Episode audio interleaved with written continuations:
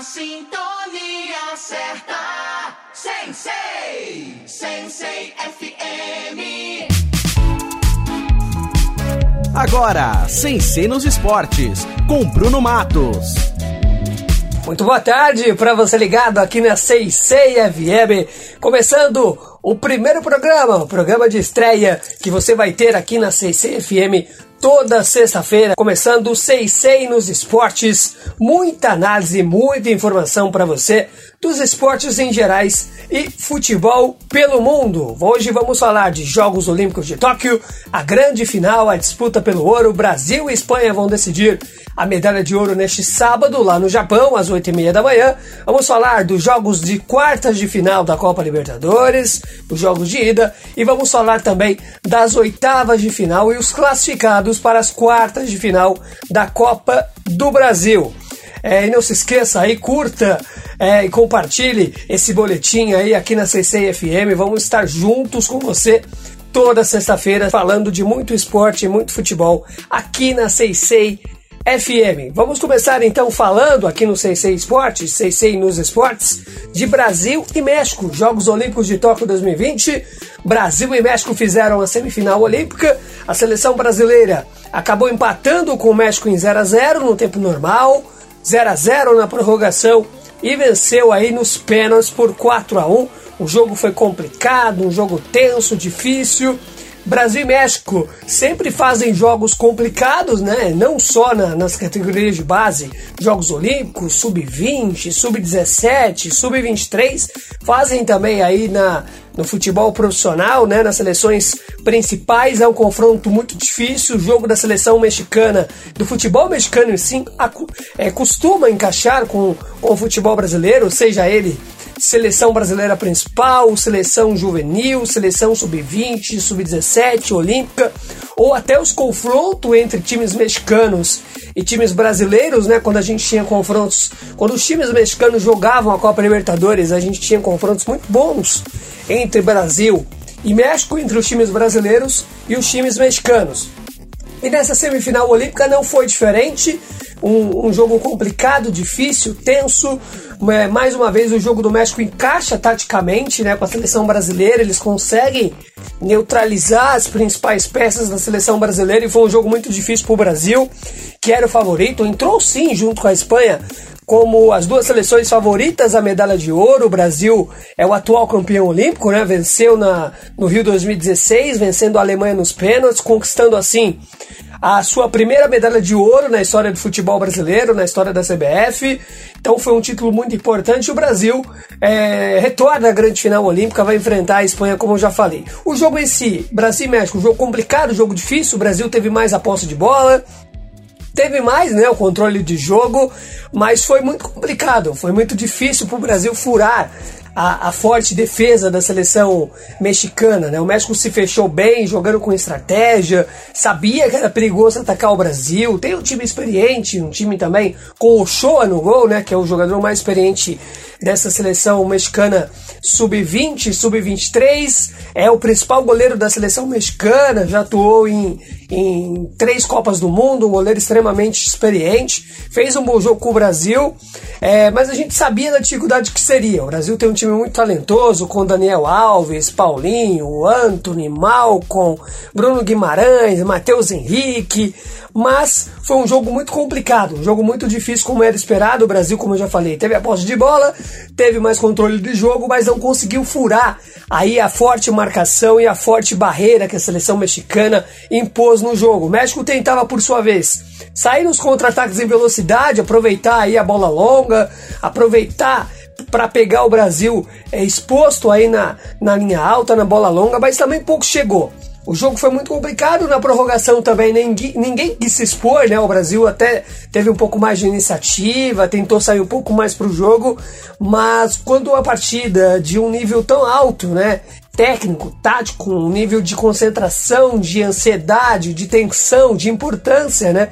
É muito importante a conquista da medalha de ouro para a seleção brasileira, como é para a seleção mexicana também, como eu já falei, foi campeão olímpico em 2012, tem uma, uma seleção forte na, na, nas categorias de base, sub-17, sub-20, categoria olímpica, sub-23, então ninguém quis se expor muito. O Brasil até criou uma ou duas oportunidades com o Daniel Alves e com o Paulinho, mas o jogo acabou indo para os pênaltis.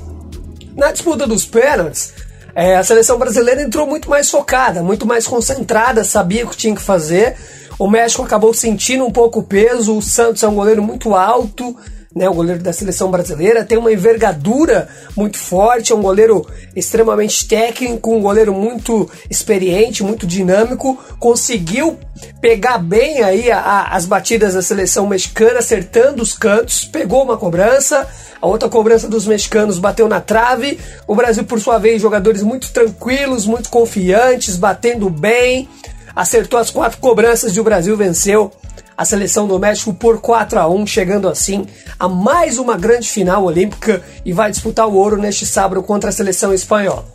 Já a Fúria, a Espanha por sua vez, venceu o Japão por 1 a 0. O Japão também tem, tem um time muito bom, muito talentoso, muito promissor. Tem o, o Takefusa Kubo, que é o principal jogador da seleção japonesa, né? Tanto da seleção principal como da seleção olímpica, jogador que atua na Alemanha, no Borussia Dortmund, fez uma boa campanha. O jogo também não foi fácil para a Espanha, a Espanha que tem um time muito forte, né, um time muito talentoso, um time extremamente forte, um time que tem a base dos, dos jogadores que atuam na seleção espanhola principal. Então a Espanha chegou nos Jogos Olímpicos para vencer. Comparando com o Brasil, levaram força máxima. Se a gente comparar com times também que teoricamente eram favoritos por nome, que são por tradição também, né, que é a Alemanha, a Argentina e a França, essas três seleções, Alemanha, Argentina e a França, levaram jogadores alternativos, levaram uma seleção mesclada, um time alternativo, não levaram as principais peças. Você tinha na seleção argentina nenhum jogador de destaque. Na seleção da Alemanha também não. Na seleção da França, talvez só o Diniac. Mas a Espanha e o Brasil não, levaram os Jogos Olímpicos a sério foram para jogar, foram para disputar, foram para vencer, para chegar na final olímpica e para ser campeão olímpico e conquistar a medalha de ouro. Então não estão na final por acaso. A Espanha teve um jogo duro na semifinal contra o Japão, também é um time que já é tradição e já é é, é, da filosofia e ideologia do futebol espanhol, manter a posse de bola, ter o controle do jogo, criar as principais oportunidades. O Japão também, assim como fez o, fez o México contra o Brasil, marcou muito forte, tentou se fechar atrás, fechar os espaços e sair no contra-ataque. Né? A, sempre é assim, tanto a seleção principal do Japão como as seleções de base jogam no mesmo estilo, né? Os times que marcam muito fortes e saem no contra-ataque, atacam com muita gente, um time, times muito rápidos, muito velozes, jogando em transição, com movimentação. Mas a Espanha conseguiu fazer um bom jogo também, venceu 1 a 0 com justiça, mas não foi um jogo tão fácil, tão simples, um jogo tenso, complicado, né? Sempre uma semifinal olímpica. Apesar do, da Espanha ter jogadores que jogam nos principais times do futebol espanhol, na La Liga, em outros lugares do mundo também. Como eu já falei, atuaram na Eurocopa, jogaram a Eurocopa 2020 e 2021. Foram eliminados na semifinal apenas para a Itália, que foi a grande campeã nos pênaltis, e fazendo, na minha opinião, um jogo melhor que a Itália. Então você tem nessa seleção olímpica aí que vão atuar contra o Brasil, que jogaram na Euro são jogadores também da seleção principal. Exemplos do Dani Olmo, do Marco Asensio, que é o principal destaque, que joga no Real Madrid, Paulo Torres, Eric Garcia, Pedri. Então é um time muito forte. É, é, se você olhar, claro, se você comparar tecnicamente jogador por jogador, vai ser um jogo muito parelho com o Brasil. Mas os jogadores da seleção espanhola têm até mais história já no futebol, né? um pouco mais de bagagem do que jogadores da seleção brasileira. Mas você tem um time forte do Brasil também. Jogadores como Paulinho, que atua fora, Diego Carlos, que atua no Sevilha, Daniel Alves, né? que, não, que não precisa nem de apresentação, joga no São Paulo, jogador de seleção brasileira jogador que já jogou nos principais times do mundo, Barcelona, Juventus, jogou Copa do Mundo, jogou Liga dos Campeões da Europa, campeão, super campeão, né? Tem um baita currículo. Anthony, Malcom, Paulinho, Santos no gol. É um time muito forte, né? Gabriel Menino, que atua no Palmeiras. Então a expectativa é que vai ser um grande jogo. É, nesse, neste sábado, a Espanha retorna uma final olímpica. A Espanha chegou Aí em 2000, em Sydney, na Austrália, na grande final, acabou perdendo de Camarões nos pênaltis para a seleção africana. A Espanha empatou em 2 a 2 no tempo normal, fez 1 a 0, Camarões empatou. A Espanha fez 2 a 1, Camarões empatou novamente. Nos pênaltis a seleção de Camarões acabou vencendo a Espanha. A Espanha aqui em 2000 tinha jogadores, por exemplo, que estavam iniciando ali já, como Cacilhas no gol, você tinha jogadores morientes, você tinha o Raul, era um time é, é muito forte, né? Jogadores que já eram experientes e jogadores que iam surgindo, que se tornaram grandes jogadores não só da seleção espanhola, como do futebol mundial, no caso do Morientes, no caso do Raul, do Cacilhas, do Mendieta.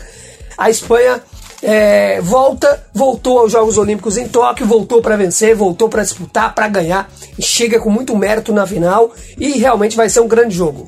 Vai ser um grande jogo, duas seleções que têm um estilo de jogo parecido, jogadores leves de movimentação, de muito talento individual, de muita qualidade técnica, jogadores experientes que estão, apesar da idade, acostumados a jogarem é, no seu time jogos importantes. Né? Alguns jogadores da seleção brasileira já, também já atuaram na seleção principal do Brasil. Na Espanha, como eu já citei, a base do elenco joga na seleção espanhola principal, deve estar na próxima Copa do Mundo no Catar em 2022. Deve estar na próxima Euro, que vai acontecer na França aí em 2024.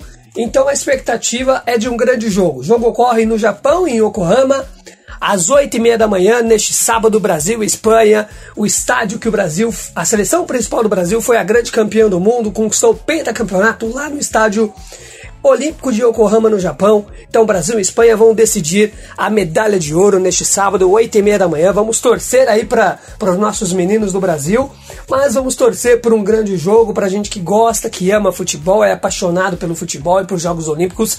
Certamente vai ser uma grande final entre Brasil e Espanha, dois times de muita qualidade técnica, tá bom? Então sábado aí 8 e meia da manhã, fique ligado em Brasil e Espanha. Na semana que vem a gente vai voltar na próxima sexta-feira, aqui no Sei Sei nos esportes, no, no boletim na próxima sexta-feira, para falar aí do resultado do jogo. Do título da seleção brasileira, né, do, da medalha de ouro, ou do título e a medalha de ouro da seleção espanhola, que nunca venceu a, a, os Jogos Olímpicos. A Espanha não tem uma medalha de ouro nos Jogos Olímpicos, foi medalha de prata em Sydney 2000 na Austrália, tá bom? E agora a gente vai passar para a Copa do Brasil. A Copa do Brasil também está entrando aí na sua fase decisiva, né? Já estamos na fase de quartas de final, tivemos os confrontos da, das oitavas de final. Então vamos falar aí os times classificados para as quartas de final.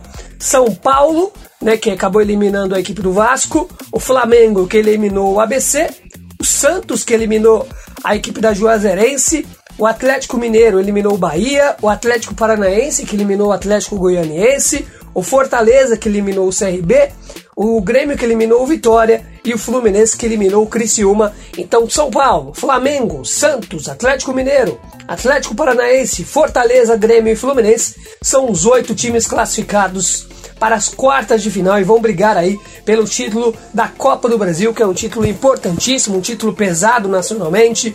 Dá uma vaga para a Copa Libertadores da América, vai dar uma vaga na Copa Libertadores da América para o campeão, uma vaga direta na fase de grupos na Libertadores de 2022 e também na questão financeira. O prêmio né, em dinheiro da, da, da Copa do Brasil é um prêmio muito, muito alto, né? E é muito importante para os clubes, ainda mais nesse momento de pandemia, de não ter receita de torcida, receita de bilheteria no estádio, de público, né? Apesar que vai voltar também o público daqui uns meses aqui no, aqui no, futebol brasileiro. Então é importantíssimo vencer a Copa do Brasil pelos motivos técnicos né, do futebol, de importância de conquista e também pelo motivo de planejamento e o motivo financeiro. É, na minha opinião, para mim, são oito grandes equipes, mas eu vou colocar aqui é, duas equipes para mim favoritas, né? Que são, na minha opinião, hoje, junto com o Palmeiras, estão entre as três melhores equipes do Brasil, com os melhores times, o melhor investimento, o melhor planejamento, os melhores elencos, Palmeiras, o Atlético Mineiro e o Flamengo. O Palmeiras já está fora da Copa do Brasil, foi eliminado pelo CRB, né? Na, na ainda na, na, segunda fase da Copa do Brasil, não jogou nem as oitavas de final. O CRB acabou sendo eliminado pelo Fortaleza. Então eu coloco entre os favoritos Flamengo e Atlético Mineiro. Mas a gente tem bons times também, times perigosos. São Paulo, por exemplo, é uma equipe que pode surpreender. Você tem o Atlético Paranaense também que tem um bom time, já foi campeão da, da Copa do Brasil em 2019, né? Acabou vencendo o Internacional na final, tem um título. O Fortaleza é um time extremamente talentoso e um time que tem aí o treinador, o argentino Voivoda, que faz um grande trabalho no Campeonato Brasileiro. Fortaleza está nas primeiras colocações aí no Campeonato Brasileiro.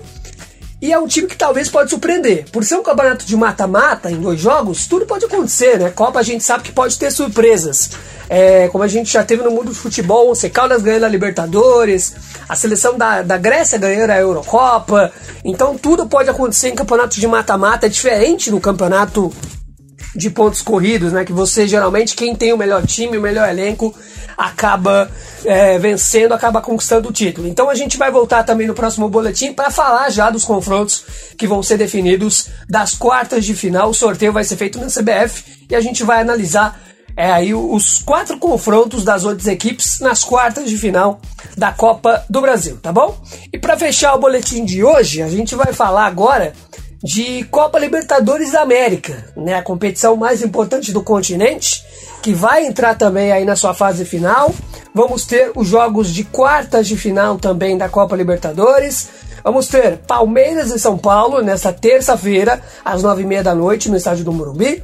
Atlético Mineiro e River Plate, jogo no Mineirão, às quart a quarta-feira, na quarta-feira, às nove e meia da noite.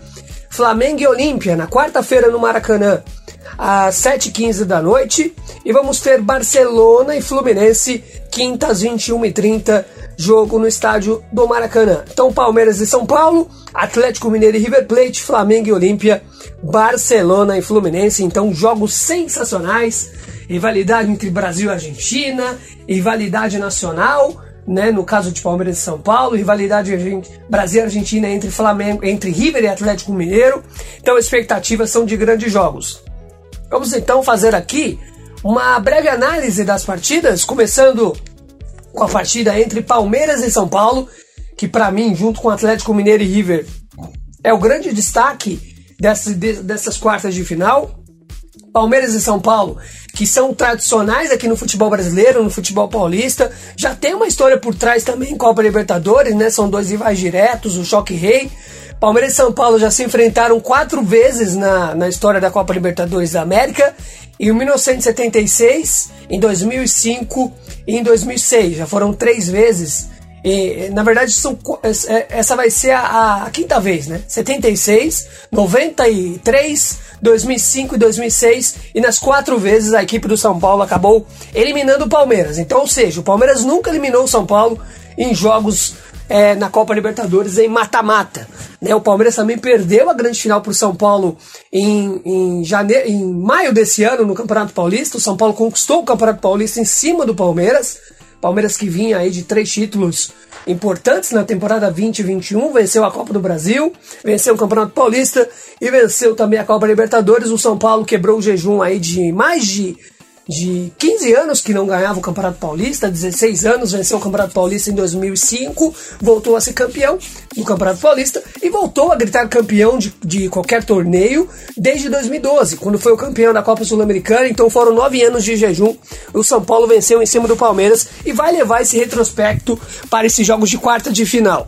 Os últimos jogos, o Palmeiras, nos últimos quatro jogos, o Palmeiras não venceu o São Paulo né, acabou perdendo por duas vezes, empatou duas vezes, não fez nenhum gol na equipe do São Paulo, então o futebol do Palmeiras, o, o jogo do Palmeiras taticamente não está encaixando com o São Paulo, o jogo do Abel não está encaixando com o Crespo, né, o último jogo aí pelo Campeonato Brasileiro foi um jogo polêmico, o São Paulo reclamou muito de arbitragem, de um pênalti que não foi marcado, um gol que dois gols foram anulados, mas o último gol aí do São Paulo foi muito teve muita reclamação, deu muita polêmica. Então certamente vai ser dois jogos muito bons taticamente, tecnicamente, mas dois jogos difíceis, pegados, dois rivais, times que estão se enfrentando aí, já criaram uma uma rivalidade que já existe né, entre os dois, dois grandes times do futebol brasileiro, do futebol paulista, e também nos últimos jogos aí estão é, é, protagonizando grandes jogos. Então o São Paulo vai levar o retrospecto dos últimos jogos em cima do Palmeiras que não perde e a história dele na Libertadores também com o Palmeiras. Acredito em dois grandes jogos.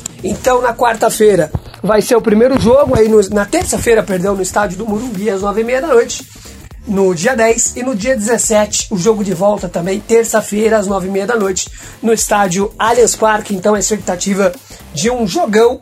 Palmeiras e São Paulo, vamos saber quem vai chegar à semifinal da Copa Libertadores. O Palmeiras busca o, bicampe... o tricampeonato, né? Ganhou em 99. Em 2020 vai buscar o bicampeonato, né?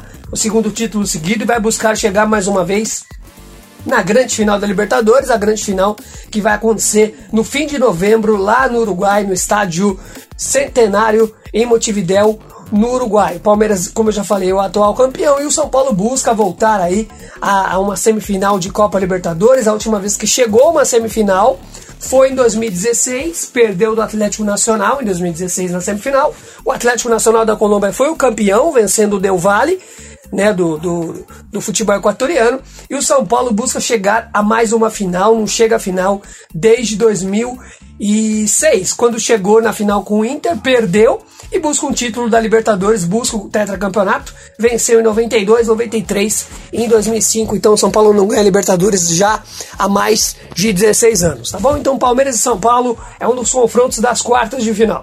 Atlético Mineiro e River também vão fazer um grande jogo.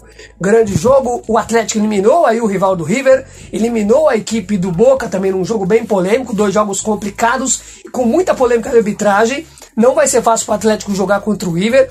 A pressão vai ser muito forte, da, já está sendo da imprensa argentina, da AFA, em cima da arbitragem que vai apitar essa partida. Vejo dois grandes jogos. O River é um time muito forte, passou aí muito perto de ser eliminado na primeira fase, mas mostra sua força, sua tradição, seu grande time que tem. Chegou na semifinal ano passado, perdeu do Palmeiras, então dois grandes jogos, Atlético Mineiro e River. O Atlético com o treinador Cuca, que é o, o campeão, o, o técnico campeão, o, último, o único título que o Atlético tem de Libertadores, ganhou em 2013, o Atlético campeão em cima do Olímpia, e o Atlético aí com um time extremamente forte, um elenco forte, um treinador vencedor no futebol brasileiro, experiente, volta a tentar conquistar o bicampeonato do, do Atlético Mineiro, né, na Libertadores, o bicampeonato do Cuca, e o Cuca, que é o atual vice-campeão, comandou o Santos em 2020 e acabou perdendo do Palmeiras lá no estádio do Maracanã em janeiro de 2021. Atlético Mineiro e River, quarta, nove e meia da noite. Passando para Barcelona e Fluminense, um jogo também muito bom. Fluminense é uma das gratas surpresas da competição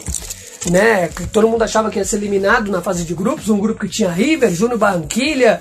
É, então foi um, um, um, grupo extremamente complicado. América de Cali da Colômbia, o Rio, Fluminense passou em primeiro lugar, vencendo o River Plate vai enfrentar também um time que está tá acostumado a jogar jogos de Libertadores, é um time tradicional, o Barcelona de Guayaquil do Equador. Chegou na final em 98, perdeu do Vasco, tem um vice-campeonato da Libertadores. Chegou também na semifinal da Libertadores de 2017, perdeu do Grêmio, que foi o grande campeão, ganhou do Lanús na final. Então, Barcelona e Fluminense são dois grandes times. Acho que também vai ser um confronto muito interessante entre essas duas equipes. E para fechar aí o, o boletim de hoje, para fechar o programa, para fechar os jogos de quartas de final da Copa Libertadores, aqui na CCFM, no CC nos esportes, Flamengo e Olímpia. O Flamengo do técnico Renato Gaúcho, que busca o primeiro título da Copa Libertadores, chegou na final, tem um vice-campeonato com o Fluminense em 2008, né, perdeu da LDU na final.